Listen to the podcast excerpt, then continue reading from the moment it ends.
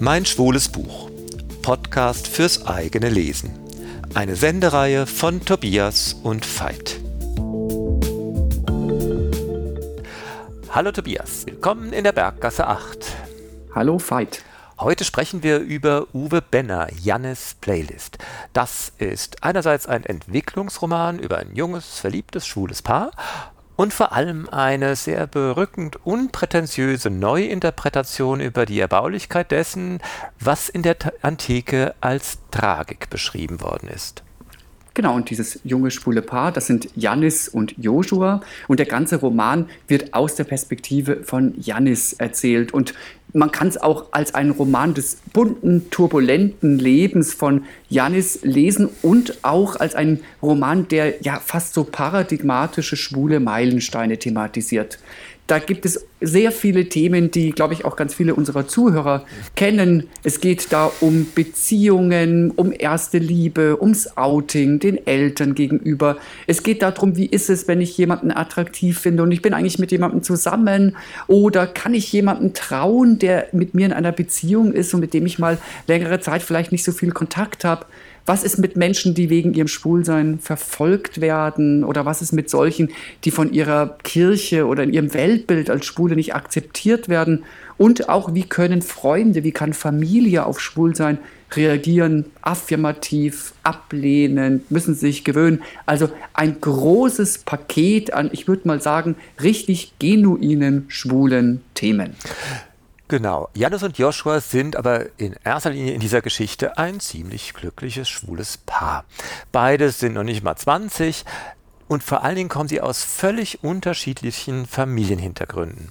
Joshua kommt aus einer aufgeschlossenen jüdischen Familie und das kann dann so weit gehen, dass die Mutter sich dann vielleicht auch mal ein bisschen zu genau nach dem schwulen Liebesleben erkundigt und Joshua dann doch ein bisschen peinlich berührt ist. Bei Janis ist es anders.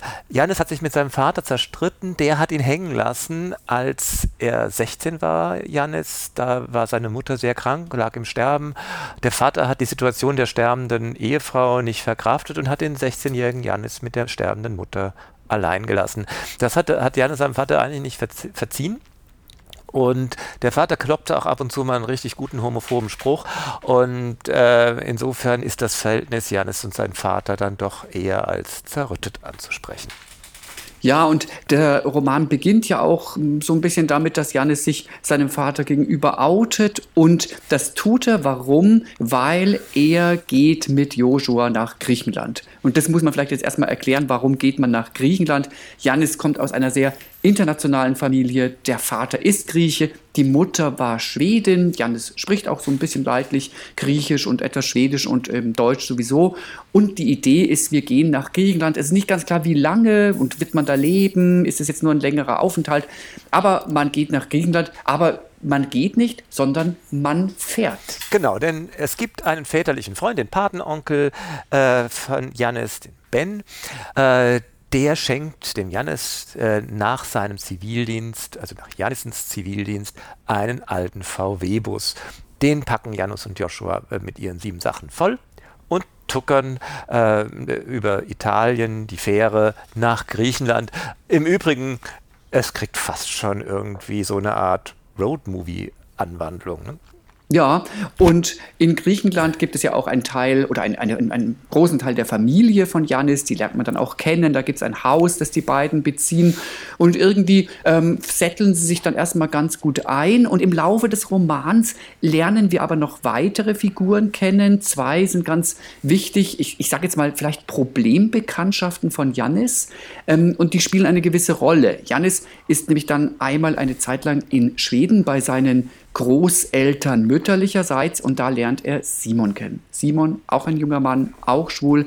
Er ist von seinen Eltern verstoßen worden, weil die Religion, also die eine evangelische Freikirche, hat abgelehnt, dass eben Simon schwul ist. Und Simon kann nicht gut auch damit umgehen, kann eigentlich auch gar nicht ganz gut für sich ähm, annehmen, dass der Janis jemand ist, der mit seinem Schwulsein ganz anders umgeht. Und leider, leider tragischerweise wird sich Simon irgendwann mal suizidieren, weil er diese Spannung nicht aushält.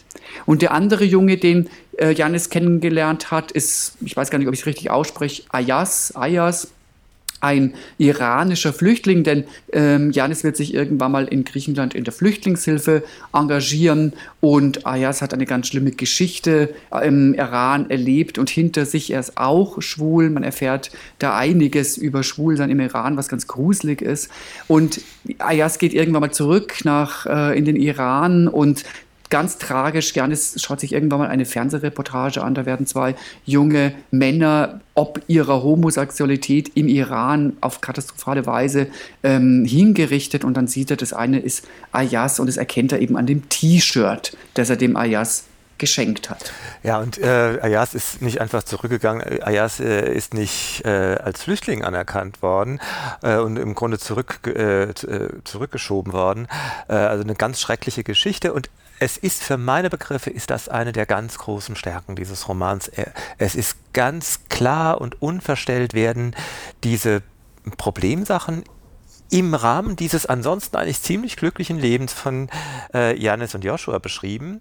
Und äh, das ist für meine Begriffe eine Stärke, eine Klarheit, die, ähm, die, die, einen dann immer wieder fast wie ein Schlag in die Magengrube das äh, erleben lässt und die macht so eine Art Linie auf. Es war am Anfang hatte Janis diese, äh, diese Sache mit der sterbenden Mutter, er konnte nichts machen. Dann hat er den Simon kennengelernt, dem hat er versucht so ein bisschen zu erzählen, wie das mit ihm und seinem Joshua läuft er konnte ihm nicht helfen. Dem Ayas, äh, da konnte er nicht verhindern, dass er, äh, dass er abgeschoben wird. Und all das sind Momente des Scheiterns und das ist das, was ich am, zu Beginn meinte mit da, äh, dem antiken Motiv der Tragik. Das Ausgeliefertsein, du kannst nichts machen, die Ärzte können nicht helfen, die Behörden helfen nicht, äh, oder die, du, du triffst jemanden, der so verkorkst ist oder wurde von seiner Umwelt, dass ihm auch nicht mehr zu helfen ist. Das gibt es in unserem Leben. Und was machen wir dann, wenn wir ansonsten gleichwohl ein ebenso abenteuerliches wie glückliches Leben führen? Ja, da stimme ich dir zu. Also mich hat das Buch auch sehr überzeugt. Ich fand, es war ich sag mal, schmissig. Es war jugendlich oder ist jugendlich sehr mitreißend. Man liest es auch schnell, ähm, weil es auch ein, die Handlung irgendwie vorantreibt. Was vielleicht ein bisschen kritisch für mich war bei der Leseerfahrung, diese problematischen Figuren in Anführungsstrichen, von denen ich gesprochen habe, oder diese Problembekanntschaften, die wurden für mich immer an Stellen eingeführt, wo die Handlung irgendwie fast zum Stillstand gekommen war und mir war die Einführung dieser Figuren vielleicht etwas zu hart. Andererseits fand ich es auch schwierig, dass die Beziehung zwischen Jannis und Joshua allzu sehr ideal war und sehr romantisiert. Es war alles klärbar. Man findet sich sexy und der Sex ist gut und man findet immer wieder zusammen. Und ich hatte dann das Gefühl, dass dieses Aufeinanderprallen dieser einerseits sehr problematischen schwulen Welt und dieser vielleicht fast sehr romantischen stand für mich dann doch in einem sehr starken Spannung Spannungsverhältnis. Das mag sein, aber ehrlich, genau diese Schlichtheit war es für mich, die mich da mitgerissen und überzeugt hat. Du, äh, du hast recht, den Ingeborg-Bachmann-Preis beim Vorlesen dieses Buches würde er, äh, der Autor nicht gewinnen.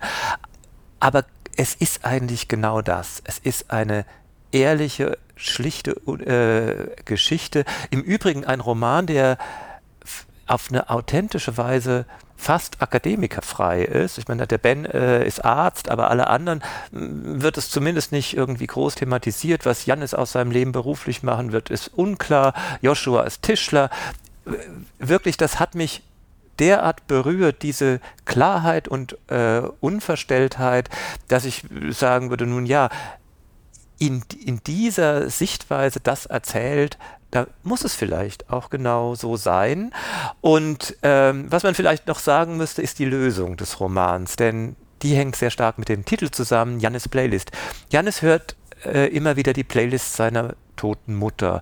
Das ist auch der rote Faden, der, äh, der sich durch den äh, Roman zieht. Da werden die Titel, die die Mutter immer gehört hat, die hört Janis dann in, in schlimmen Momenten auch immer. Und das Ergebnis ist so berührend wie schön, am Ende weiß er, er muss seine eigene Playlist machen, wenn er sein eigenes Leben führen will.